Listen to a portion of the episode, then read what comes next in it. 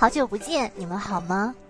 这一期的山顶洞人其实早在一个多月前就录好了，迟迟没有发布，当然 是因为我的不靠谱了。不过今天剪辑的时候发现，上天原来早就提醒过我，我这种做事的步调和安排一定会推迟发布。因为上节目的是单枪匹马做游戏艺术很多年的冯梦波老师，而跟我一起采访他的是我的好朋友，游戏设计师叶子涛。他们在整个对话中都不断的 Q 做游戏是多么耗时耗力的事情，特别是一个人、两个人一起做的游戏。是的，录完播客后，我跟我的搭档就投入了我们的第一个游戏制作之中，然后就再也没有活过来。以前呢，我是偷懒专家，我总是能在死线前找点时间打打游戏啊，看看闲书，然后还能把工作完成，挺骄傲的哈。但是现在做了自己的老板，则极尽压榨之能事，连我打游戏的时候都在逼问我自己，要好好研究啊，为什么女神异闻录的 UI 做的这么好，新手指南的 VOA 是怎么触发的那么及时的？哦，对了。我游戏搭档也是山顶洞人第四期的嘉宾关子维，他是一个更能逼自己的处女座老板。我们是在二零二零年用开源软件做游戏，我们有办公室，有一群有才华、有热情的小伙伴，随时愿意帮助我们。然而，冯梦波老师做游戏的年代，这一切都不存在，就连互联网都没有那么互联。但他从视频软件开始，硬是一步一步。由魔改走到自主研发，今天又开始研究 VR 是怎么回事儿。这样一个硬核的玩家，也是设计师，由于他的起点又高又早，就刚好见证了九十年代以来游戏跟艺术两个行业中的各种技术风潮。我们非常有幸在这一期请他来讲故事，但同时我有点害怕自己的知识储备不够，所以也邀请了游戏设计师播客落日间的制作人叶子涛一起车轮战冯老师。有趣的是呢，我们形散而神聚的谈话，回头看总是在谈两个看似不搭嘎的行业，一个是艺术，一个是游戏。从冯老师的对照视角，我们看到了他们俩之间的各种碰撞与隔离。话不多说了，我们开始吧。哦哦，对了，因为一不小心我又聊了快两个钟头，所以这期节目分为上下两集，请配合您的时间酌情服用吧。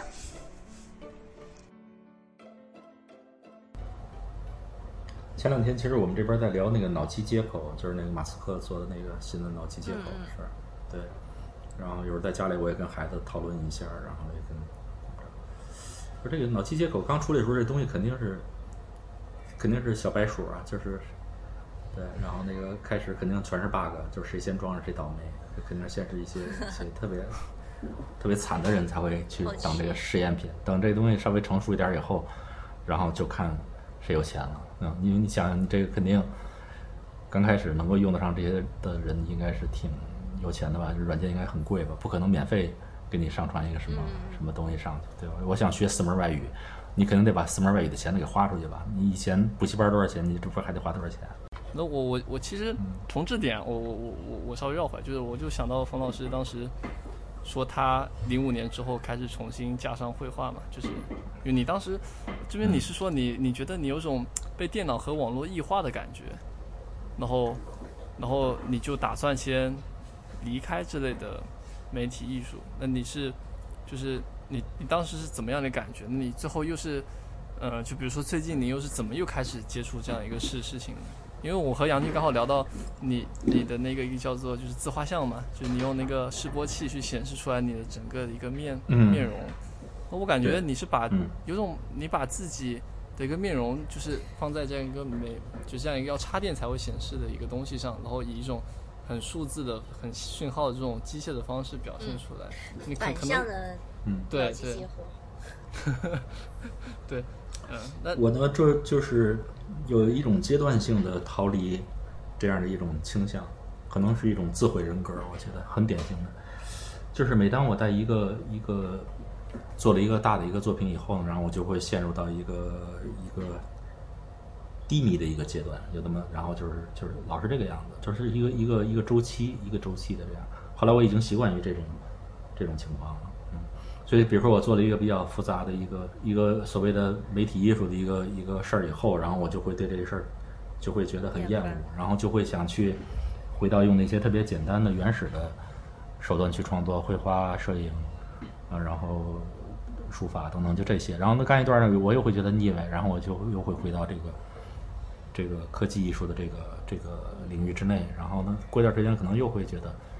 没意思，然后又会退出来，就是这是反反复复的这样。你去年做那个特别大的，我觉得特别大的工程，就是大收藏家，每天没几天，嗯，对，每天 特别辛苦那个事儿干。嗯。我还觉得挺不可思议的，因为每天都能做，嗯。写一遍自己收藏的东西，然后而且关键问题是写的特别的精细，它是一部百科全书，因为因为关于我自己的嗯、呃作品的呃文章啊什么特别少，我觉得可能是这个这个知识储备和这个兴趣，然后就是相差都比较多，所以我在聊别聊什么或者什么，呃，别人也不知道我在说什么，也不知道我在干什么，所以就按照人家自己的那一套去写，最后出来东西以后都是模棱两可，就没有一个东西说在点子上，所以我就想，因为我我天天都在。学习东西嘛，然后也是在做这个作品的过程都很漫长、很复杂，然后它有特别多的，其实它有它的脉络，也有它的来源，嗯，当然当然非常散乱，所以后来我一想，我可能可以通过这个办法来写一部百科全书，就把我自己的这个到底对什么东西有兴趣，然后我这个从里边得到了什么样的乐趣，然后进行过什么样的研究的工作等等等等，当然都是没有用的事儿哈。然后把这个东西写出来，然后我觉得就它是很有，它它就是一个很有意思的一个作品，对我来说啊，所以这是我的一个算是我的这一这一辈子里头最重要的作品之一，其实是这个这本书。在公众号“大收藏家冯木波”里面每篇都有。哦我觉得你要问可以看到是吧看到，应该有出版物，对对对，我觉得你应该给大家介绍一下，对。对，也会现在快写完了，嗯，物对吗？会有会有，嗯，嗯，那有写了两百九十多期了吧？还有几期，然后凑我我给自己定的目标是三百三，百靠对，嗯，写完三百以后，然后就可以，我可以停下来接着干别的事儿了。因为我我这个习惯是，我要不做完一件事儿以后，我老觉得欠着这个，这个这个事儿完不成，我别的事情不能完全投入精力。嗯，我把这个弄完了以后，我就可以去踏踏实实干别的事儿。嗯，啊后几篇太难写了，嗯，为啥？就后边几篇都是重头的，哦 都是重头的，然后那那东西尤尤其难写，所以我就留在最后了。嗯，所以那那几篇都比较比较难写，所以就好几个月都没更新了。嗯那你觉得做完这事儿，基本上做完这事儿，你对自己有什么嗯不一样的认识吗？没有没有没有，就是，但是这个 这个这个大收藏家这个这个公号呢，其实出乎我的意料，就是看的人非常多。嗯嗯因为他现在的其实订阅的人不到五千人，四五四千多，不到五千人。嗯但是其实看的真正看过的人，可能我估计是几倍于这个数量，因为每一个见到我的人后来都都叫我大收藏家，然后后来都说冯老师我看过，我我好多我完全不认识的人啊，都这样说，就可见这个书就是其实看的人还是挺多的。嗯，而且太杂了，就是随便可以覆盖到一个人群。今天是唱对片，，就明太天是游太戏机，太杂了后天是。花瓶儿，吃喝玩乐什么都有，反正对人情世故、七情六欲，然后各种东西都有。因为我刚才想说，因为我我我我可能可能嗯，就是不没有那种收藏家的那种这种经历嘛，所以我就觉得说，嗯呃，像像冯老师玩这么多东西，家里有这么多的东西，嗯那你会觉得自己被这些东西所所累嘛？就是有的时候是这样，因为现在不是在大家讲极简主义或讲这种就是断舍离。就是离东西占有的越少越好，最好是是是占有或存在嘛。对。是我们家是太乱了，就是那个，因为后来是为了这个直播的这个事儿的话，我被迫要把这个这个工作室给清出一个块一块面积来。就正好这个清完了以后，现在有这个 VR 的事儿了，它也需要一个空间，嗯所以就在这个这个挺辛苦的，就是保持这一块地方还能够走起来，这挺不容易的。因为讲你要看了我那个书，你就知道了，你就知道我有多少东西。嗯。但是你知道吗？叶子涛更可怕，他的计划都是三千开始的，就是最小数目是三千。没有，就是我本来本就是比如说我想做我想做三千个游戏的，就是啊就是 pro 就是原原原型嘛，我可能就会先定一个这样的一个数数字，或是明白。呃，就是做一些事情可能会以这样一个去做，但但当然我当然我觉得很难去做完，因为你、嗯。因为因为人一生可能就三千就是三十年就是十十年嘛，嗯，是，嗯。嗯，没事儿，你先先说出来没关系，可以随时改主意，可以随时改主意。我这定三百现是因为看对我三百可能是好一点的。我当时定三百是因为我想一年三百六十五天嘛，因为那个你刨去点儿那个休息几天是吧？休息对休息几天，然后就差不多够了。结果还是超过了，超过了半年，但已经很可怕了。就是那个有的文章因为规模还是挺大的，所以就是嗯能不能能不能写这么多也不容易呢。现在有算了一下，要出版的话就两千多页。哇，嗯那我买不起了。对，那书一个，就那书我要找钱嘛，这样我出了书可以送给大家，要要不然的话，这个哇，真的啊，估计没人买，这太太贵了。这个三本儿，三这是三卷，这个每一本儿这就是一个字典。我当我当时用三千是因为我当时对就一念三千这种东西，就是它这概念我会比较喜欢，会比较迷嘛，就是它同时又是多样的，但它又是一的，就会对这个东西会觉得挺着迷的。是挺好，就是把游戏当日记了，挺好。有什么任任何一个小闪光都把它做一游戏，挺好。还有送三千本书给别人，送三千本书，挺好的。哎、其实其实我自己的感觉是因为我现在看到太多的游戏产品嘛，他们可能是虎头蛇尾，是。就比如说你想做一个游戏机制，然后后面你可能就憋不出来想法，你就开始凑时间，对因为玩家他可能买这个东西他就已经预估了我要玩五十个小时，然后嗯。我要玩五个小时，玩不玩超过两个小时我就退款，对吧嗯？他有这样的规规矩的，是，那那我就觉得。这这个不是很糟糕吗？就是你又不尊重玩家时间，你也不尊重自自己的时间，所以嗯其实我我自己是想做一些比较短的东西的，因为挺好。但是可能就是这个东西，那大家会觉得，那大家凭凭凭什么买你啊？那现在市面上可能也没有类似这样的东西，所以，所以，所以你就一次卖给他再看三。千个，那我就直接穷了，那我一生只能做一笔买卖。它它就是这个样子，就是当你把这个东西要跟你的这个，包括你的收入等等各方面要挂钩的时候，你就会受到很多的束缚。就是除非你是一个纯粹的有别的谋生方式，然后这个游戏就是作为一个一个一个很纯粹的一个艺术的表达的一个嗯一个手段的时候，你就会变得非常自由。那你那我管你谁是谁，对我就做了，你爱玩不玩，嗯，就这样就很牛逼的。嗯但是其实你要是回过头，你你因为我以前也装过那个那个那个 Commando C 六四的那个模拟器，因为我是最喜欢他们的音乐的。那个里边的作者都是嗯全是个人，嗯，都是独立作者，都是一个人做的，甭管是音乐、编程、画面，都是一个人做的，做的非常狂野，那真是太狂野了。就是那个年代是一个，我觉得是个游戏创作者的一个一个天堂。但是你问问那些人挣着钱没有？我估计大多数人都都没挣着钱。其实我自己做的艺术里头也是大部分都是不赚钱的，嗯，然后就是赚钱的就那么几个。啊，不像画画，你你你画画的话，你不是你画画的话，你肯定是嗯正常的时候，就是你你尤其那会儿市场比较好的时候，基本上画一张卖一张，这是没有问题的，嗯。但是这种年代已经过去了，现在就是，尤其像我们这种 做事儿比较随便的这种人的话，你就要对你你就要有这种做好这种准备。嗯，其实我之我之前我我跟房子讲过，就我一直很喜欢业余这个概念，因为其实就比如说在康德之前，所有哲学家他们都是业余的，对肯定啊很多真正好的作品，他们都是业余时候去、去去做出来。那我觉得冯老师应该算是一个很标准的这种就是就是玩的这样的一个人，就是。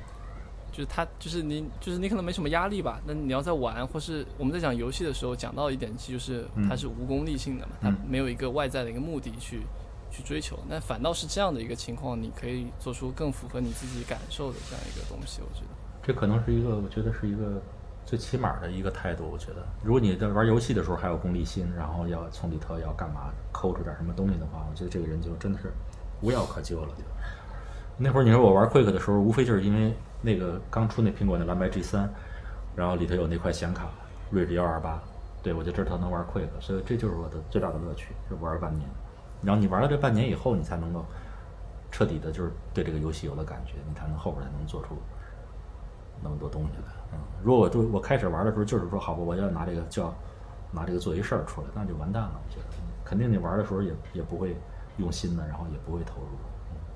嗯，但我我感觉这个就是现在现在大部分很多的游戏，他们都是这样做的，就是嗯他一定要让你去追求点什么东西。所以说用用您的话说，可能现在的很多人他们都不知道自己在干嘛，或他们就在在在在这上面，他们可能是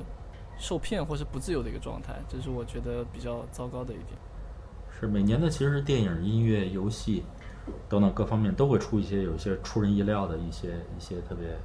有意思的东西出来，然后你就会看到那些人其实他是真正是对这个事儿是有感觉的，然后确实也是有想法、有话要说，而且找到了一个合适的方式来表达的。每年都有，嗯，让很让人惊喜的那些东西，但是这些东西确实是挺少的，多数东西都无非是一个行业产品，包括艺术也是一样。嗯感觉冯老师在帮我们给艺术界祛魅。是啊，就是这，所以刚才就说到这个，说这个甭管是什么品牌也好，什么的东西，现在都老要找找艺术，然后我就觉得特纳闷儿，我说艺术这是一个我们自己都觉得没意思的一个一个坑，为什么别人还要这样？后来觉得，你刚才其实也说了一些，我觉得也有道理。你比如说像好多，甭管是品牌也好，企业也好，或者怎么样的话，其实他们在行业之内，不管他是已经是行业领袖，或者说是一个行业里边做的相对还不错的这些，但其实他都没有得到他应有的那种所谓的尊重，然后或者是是得到一种他对于文化啊等等那方面的一个所谓的幻想，嗯，然后这时候艺术呢，其实艺术圈是一个门槛儿挺低的一个一个行业，就很容易进入这个这个行业。好，你要说找个美术馆，咱们弄一个品牌来弄一个展览，那高高兴兴就答应了，其实也花不了几个钱儿，相当于你在网上投放一次广告，可能十分之一的钱就够了，而且还挺挺开心的。收藏家也是一样，很多人聊到收藏家，好多收藏家其实也就是花个几万块钱买张小照片或者买张小画儿，现在市场低迷嘛，都特便宜，然后你就能得到一个 VIP 的待遇。每次展览、开幕式什么的，他都会给你发消息，然后你可以过来开幕式喝个酒、吃个饭，牛逼一下。你在别的行业，你开玩笑，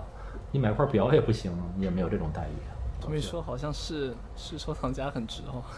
这就当现在当收藏家是最值的，所以为什么所有的那那些人都要号称自己是收藏家？其实你问他你收藏什么了？他其实啥也没有，其实就是每次开幕式的时候来过来晃一下，然后别人还得画廊呢就挺惨的，然后就都还得老哄着你，因为他也不知道你到底是谁。我我我认识一些朋友，他们就三五万的往游戏里面充，那我我觉得他们应该去买点画。那当然了，你想三五万充游戏里边，你你三五万买张照片、买张画的话，你以后去这种博览会什么，你就是你就是 VIP 啊，开玩笑，嗯 你游戏里花三五万，你什么都不是。对，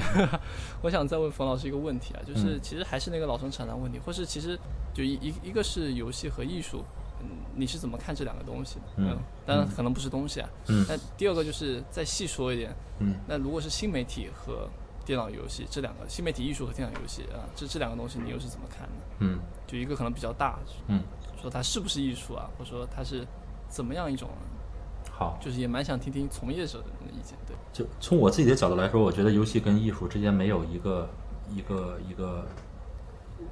一刀两断的这样一个明确的分界线，对我来说是没有的。因为不知道你说是算是开放也好，算是什么也好，因为我一直都从觉得我从这个电子游戏里边学到的东西是最多的，甭管是早期的游戏，还是包括比较新的各种各样的游戏里边，我我看了以后总会有启发啊。然后在看的过程，看别人玩也好，自己玩也好的话，我每次都能受到启发。嗯，然后又说跟这个呃这个媒体艺术之间这个关系的话，对，这就更是无话可说了。我觉得要从游戏要从这个媒介和技术的角度来说的话，是比这个媒体艺术不知道高多少倍的这么一个 一个一个位置，在我来说，嗯，就是媒体艺术肯定是在游戏的这个后面追着走，还说实在的还不一定能追得上。你说现在这个这个 VR 跟 AR 目前已经仅有的这些作品啊，其实量还是很有限的啊。就是里边我觉得给我带来的这种这种启发，尤其是在从这个呃技术应用这方面展示出来这种可能性的话，现在的媒体艺术根本就做不到这一点，嗯，差得太远太远。所以很多艺术也包括媒体艺术，都做的东西都很肤浅。就是我觉得一个很大的一个问题就是说，其实当然了，艺术家多数人都是单枪匹马的这样这样单干，就像我这样的人，嗯，然后有个别的呢，他是比较会经营，然后可以去找到机构啊，或者是怎么样，品牌出点钱哈，这样来说，然后可以雇个团队等等，嗯，这样也有。但是其实你看他最后做出那个东西，跟真正的这个游戏行业的这个标杆相比的话，我觉得还是有很大的距离的。嗯，你包括我自己做的游戏，然后那个甭管是三 D 的还是这个二维的或者怎么样的，跟我心目中的那些就是这具有这个这个这这这种英雄水平的这种啊游戏的这种杰作相比的话，我觉得差了整整十万八千里。嗯，这是什么游戏啊？你比如说，你就说横版过关，就是像类似像这样的游戏的话，我们玩过那么多的横版过关的那种那种大作。那你说那长征，我那长征那跟人家那比，那不是差太远了吗？啊、就是咱们就光说从这个技术的这个角度来说的话，我觉得实在是差得太远了。因为这里边确实就是只有卢月在那儿做做程序，然后摆弄点什么动画啊等等这些，然后我在这边弄这个故事啊，弄音乐，然后还有一些别的乱七八糟。嗯，就是还是还是就是从这个按照工业水平来要求的话，我们这东西还其实是一个还是一个业余的一种一种水平，只是因为它这个呃，它面向的这个这个这个观众啊，这个这个这个所在的这个圈儿不太一样，因为艺术圈里头是没有这种这种作品的啊，所以这种作品呢，然后在艺术圈里头，它就会引起一个比较大的一个反响，然后对这样，如果你要拿到游戏圈去，咱们公平的就把这个扔到这个 Steam 上去，让别人去花钱去买这个游戏，那你就会看到这个这个跟这种游戏里边杰作这个区别了。在这一点上，我这脑子是非常清醒的，嗯，我从来就没有说过，就是说我这比你那个。那个那个游戏那东西强多了，因为我这是艺术，我 对，因为我这是一艺术啊，我这在 CKM 展过，我这在在 MoMA 展过什么，我从来不会这么说的，你知道吗？对，嗯，所以对于对于我来说呢，就是这个媒体艺术跟这个这个游戏行业之间的这个关系呢，就是这个样子了，嗯，所以我觉得游戏没必要跟这个这个当代艺术这个圈去掺和。你游戏，你只要你在你那个把游戏做好，然后你面向的是面向的是这个玩家，然后这个就好了，嗯，其实你自己就已经是艺术，你不用再去纠结别的了。而对于像我这样的艺术家来说的话，当你想要使用游戏来创作的时候，我觉得这个要求是完全是无限的，嗯，上不封顶的这样一个一个状态，嗯，所以就是说，当然条件所限，就是说你一个人怎么能跟一个一个一个呃有悠久历史的，或者是对大规模的一个公司去相比。当然，个人创作也有他个人创作的那些特点，也有它的灵活性，然后也有它的优势所在。所以呢，我觉得，呃，并不是因为有了这些这些技术啊等等这些方面的这个这个高标准的这个要求，然后个人就不能创作了啊，完全不是这个样子。所以还是有很大的一个空间，然后来用游戏作为媒介进行创作，这就是我的一个基本的认识。我我听起来，我觉得冯老师是不是觉得工业水平是一件很关键的事情？就对于媒媒介艺术来说，这是一个矛盾的一个说法，就相当于是画画一样，就是说，好吧，你是不是画人，就是一个画画的人必须要学会解剖学，然后学会透视，学会色彩，等等等等等等，这一套就按照米开朗基罗那个年代的人，或者是现代主义的那一套来要求你啊，你对自己是不是有这样的一个要求，然后才能才开始从事创作？肯定不是这样的，因为像杜尚什么那些人，他们出来以后就认为绘画这东西根本就是瞎掰，就这东西跟艺术一点关系都没有，就是个画画的。嗯，那我们怎么来来来认识这件事儿呢？那还要什么美术学院，对不对？嗯，就是这么一个道理。所以我觉得这个完全是是两个都对的啊。一方面就是说我可以完全不顾及你这个所谓的游戏工业的这种标准，你不管你是一个什么样的一个图形渲染，然后你是一个什么样的一个一个这种水平，对我来说都没用。我我不不追求写实，我也不追求游戏里边这些严谨的这些逻辑性，我甚至不追求这种可玩性。我能不能拿这东西来做艺术？我难道我做这东西就不是艺术了？你肯定做的是艺术。那我做这东西是不是游戏呢？那这东西如果你要纠结的话，你最好你什么都别干了，你还不如去上班呢。这样的比较省心，让你干什么就干什么，是这样。所以我觉得从我自己来说呢，因为我自己的特点习惯是对于这个这个这个技术啊这些这些设备的东西呢非常的有兴趣，然后呢对于它所达到这种所谓的工业水平呢也特别的有研究，而且我觉得这两个东西如果能够结合在一起，可能恰恰比较符合我创作的一个一个习惯，就是说我一方面会去尽可能的去追求、去了解这些最新的技术发展所带来的这些可能性啊。然后另外一方面呢，然后又有一种，呃，就也不把它当回事儿，然后也无所顾忌的，然后按照自己的想法去创作，这样。所以我觉得这两方面对我来说都很重要。但是我觉得，要是对一个一个艺术家也好，或者是一个游戏的一个一个设计师，尤其有个人作者这种人来说的话，你完全不必受任何这方面的一个。因为对我印象很深，那个游戏是一个零六年的游戏，它就很很很粗糙吧。然后，但我觉得我就我就会一直记着它。呃，我就说刚才我举的那个例子，就是 C 六四的那个那个卡曼多那上面的东西都非常粗糙，嗯，都非常粗糙，但是毫不掩饰它的那个那种那种，就是这个这个游戏本来带来的那种启发性、那种乐趣，就是它那种光彩，个人创作的那种光彩，我觉得特别耀眼，那是特别有意思的东西。我自己可能，因为我我我当时有尝过尝试做过一点点，就是 VR 这样的东西。那我当时思考 VR，我是我觉得啊，到现在我也觉得，就是游戏的写实性，包括你做 VR，你做 AR，他们，我觉得我我认为它本质上不是一种体验的完全革新，它是它是说它说明了就现代人他们是现代人的一种退化，就是你你需要这么强烈刺激性的呃写实性的东西，你才能够沉浸到游戏之中。我觉得。这个是不高明的一件事情，而且而且现在很多所谓的写实，他们实际上是空洞的，就他那个草，你看久，你发现它和现实中的草完全没有得比。就我我我认为，所以我不会，所以可能这点上我和冯老师不太一样，我会我对这个东西是有点戒备，或是有点有一些小小的敌意的，我感觉。但是今天我因为因为昨天晚上在医院陪护了一个晚上，今天就觉得很累，后来这个。这个后来起床以后，在这儿玩这个 VR，看到那个 Web 里边，他们设计了一个海滩。然后因为这个又加上疫情的关系，这个这个有一一年没有到海边去了。然后那个对，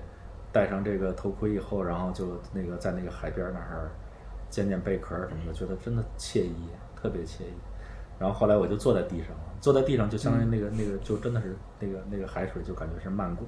对漫过你的这个。啊，这个这个腿的这个位置，真的真的是觉得很舒服。对，有的时候像这种这种写实的这个级别，我觉得比这个再提高十倍，都我都都是我我要我要的东西。嗯，就是越真实越好，越真实越好。有的时候就需要有这样一种，真的比真实还要真实这样一种感觉。嗯，但是在另外一个角度来说的话，有一些游戏确实不是有这个有这个要求。嗯，因为都会经过这样一个阶段，艺术里面也有。啊，有过一段对这种对这种，呃，尼德兰时期其实那会儿的绘画时候就有过一些非常写实的一些年代，那还算古代绘画呢，啊，然后到后来当然有超现实绘画，也是昙花一现这样，其实它就都会阶段性的会有这样的一种，对人对这种这种所谓的这种人造的这种世界，所谓的一个虚拟的世界，这个这方面的要求也是一个无止境的啊，所以这就是为什么各种各样的设备一直不停的技术一直在更新，然后把这个写实每一次都推向一个下一个阶段，下一个阶段。还远远不够呢，其实，嗯，这方面也很也很有意思。明白，是因为现实生活没有这种虚拟的里面好吗？不是，这个虚拟的这个东西，就是它就是再真实，你也知道它是虚拟的，所以它这个这个体验，我觉得是完全不一样的。嗯，完全不一样。它即使是一个现实生活，你比如说我的工作室里边，我要在一个一个 VR 里头做一个我的工作室，是完全一模一样的，啊，一模一样，我都会觉得特别有意思，我会觉得很有意思，并不是因为我有一个真实的东西。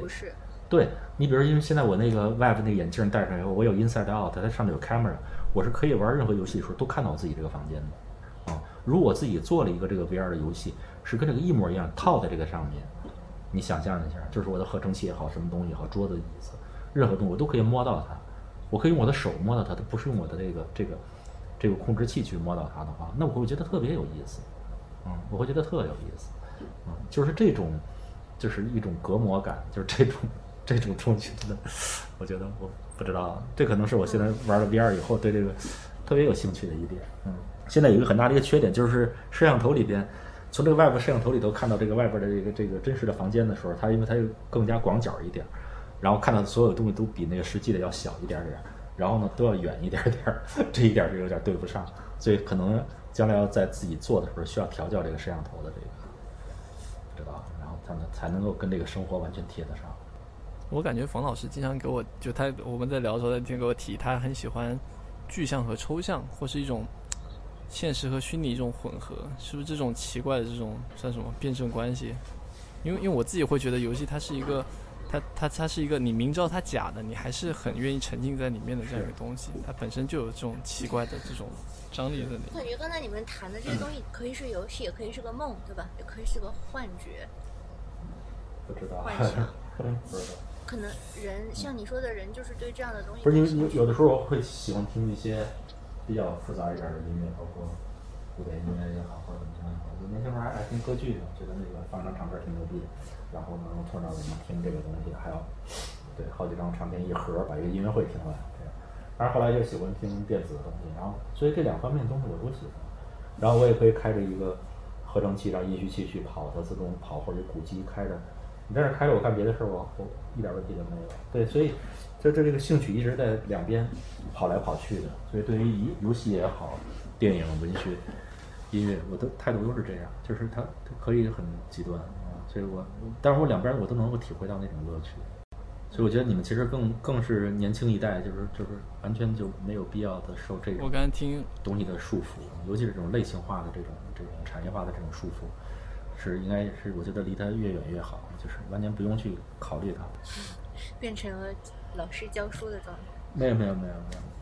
就这独立游戏也是一样，就是这“独立”这个词儿其实是一个特别的、特别侮辱性的词，都不能提。就像就像彭磊似的，你要问他说那个你是独立音乐人，他就会说哎呀吐了。然后你要说什么地下的，他听着就更倒霉了。这这个以前我们都是这么过来的，我们以前都算是什么先锋艺术家、地下艺术家，什么什么前卫或者什么诸如此类的。然后音乐那边更倒霉，因为就是啥都什么机会都没有，所以只能叫地下音乐人。然后独立音乐人，然后这现在又出来独立游戏游戏，游戏家或者叫什么制作者，独立游戏太倒霉了，就千万我觉得千万别提这个，一提一提这个就把自己给放到了一个就是跟跟那个别人对立的一面上面去了，然后儿子一听就是一个倒霉蛋儿，千万不能提这个。你就你就我就干嘛？我就喜欢做游戏，我就做游戏玩儿就完了。至于没准儿他没准儿哪天就成为主流了，嗯。这个这还都这很难说的，因为主流并不、并不丢人啊。然后那个地下不排斥成为主流。我我太不排斥了，就是我只是没有这个条件而已，我自己也没有这个资，就是我我没有这种才能，我不会我不会去追求，对我不会去主动追求这个。你说你要明天早上醒来不小心主流了，我我我主流过，我曾经主流过，对以前那些作品在嗯，卡塞尔或者什么那些东西也算是主流，你可以说是被主流艺术圈承认了，嗯也不容易。但是这个并不是你当时做那个作品的时候的那个那个初衷，中嗯，那，个目标吧，嗯，对，他不是这个初衷，他只是机会合适，对吧？就是刚才杨静在聊梦嘛，然后我就，然后然后然后冯冯老师在嗯聊什么音乐波形，我我就看冯老师的这个名字，越看越觉得很诗意，冯梦波的，有种电波的感觉，又有点技术的感觉，还带点梦幻。特别小资。啊，有没有我们有没有我们没有问到的您特别想讲的？嗯嗯嗯，没有吧？我觉得都行，我感觉冯老师嗯应该挺 累的。行，那耽误你挺长时间了，补觉。没有跟你们跟你们聊天我觉得挺有那就好收获的啊。我们车轮战还是 特别有收获，回去好好剪一剪。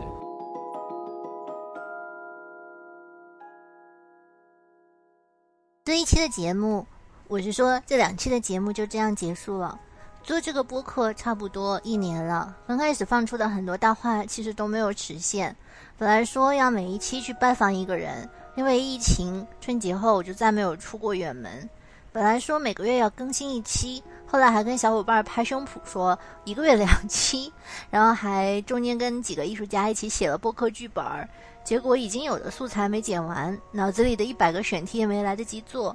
今天帮我做剪辑的小伙伴儿说，他自己因为没完成当天的任务很焦虑。换作是以前，我也会为这样的事情焦虑。可是上个星期我们的游戏做完 playtest 以后，我就在家休息了一个星期，做点事儿，再打打游戏机。《女神异闻录》真的比 GTA 好玩。回来，然后剪辑拖了一个月的音频，忽然觉得这一切没什么大不了。这么动荡的年月，其实每天做一点自己喜欢的事情就挺难得的了，一直做就可以了。另外感慨的是，这期播客录制的时候，我还不知道游戏制作那么辛苦，有时候是脑力活，有的时候是体力活，不过做起来也是真的开心。对于制作内容，尤其是好玩的内容，我觉得自己还是挺沉迷的，所以又觉得我很幸运。像冯老师说的，如果你打游戏的时候还想着怎么成功，做人也太没劲儿。其实做游戏的时候我都没想了，只是想着一些具体的任务，比如说怎么样让我的故事更有吸引力，怎么样让我的好玩更好玩，或者让我的好玩不一样。做游戏本身也是一个跟自己博弈的游戏吧。我不是一个爱打鸡血、爱讲道理的人，起码现在不是。不过忍不住想对不认识你说，真的很谢谢你的收听，不管你是谁，也非常希望你能找点儿能为自己骄傲的事情去做。其实不难，比如说你打 GTA 肯定就比我好。最后的最后，一如既往，感谢支持这个播客的中国当代艺术收藏 DSL 收藏。DSL 其实也收了冯老师的游戏作品。说起来，世界真的挺小的，有趣的人跟有趣的事真的挺多，让我们一起寻寻觅觅，然后享受其中吧。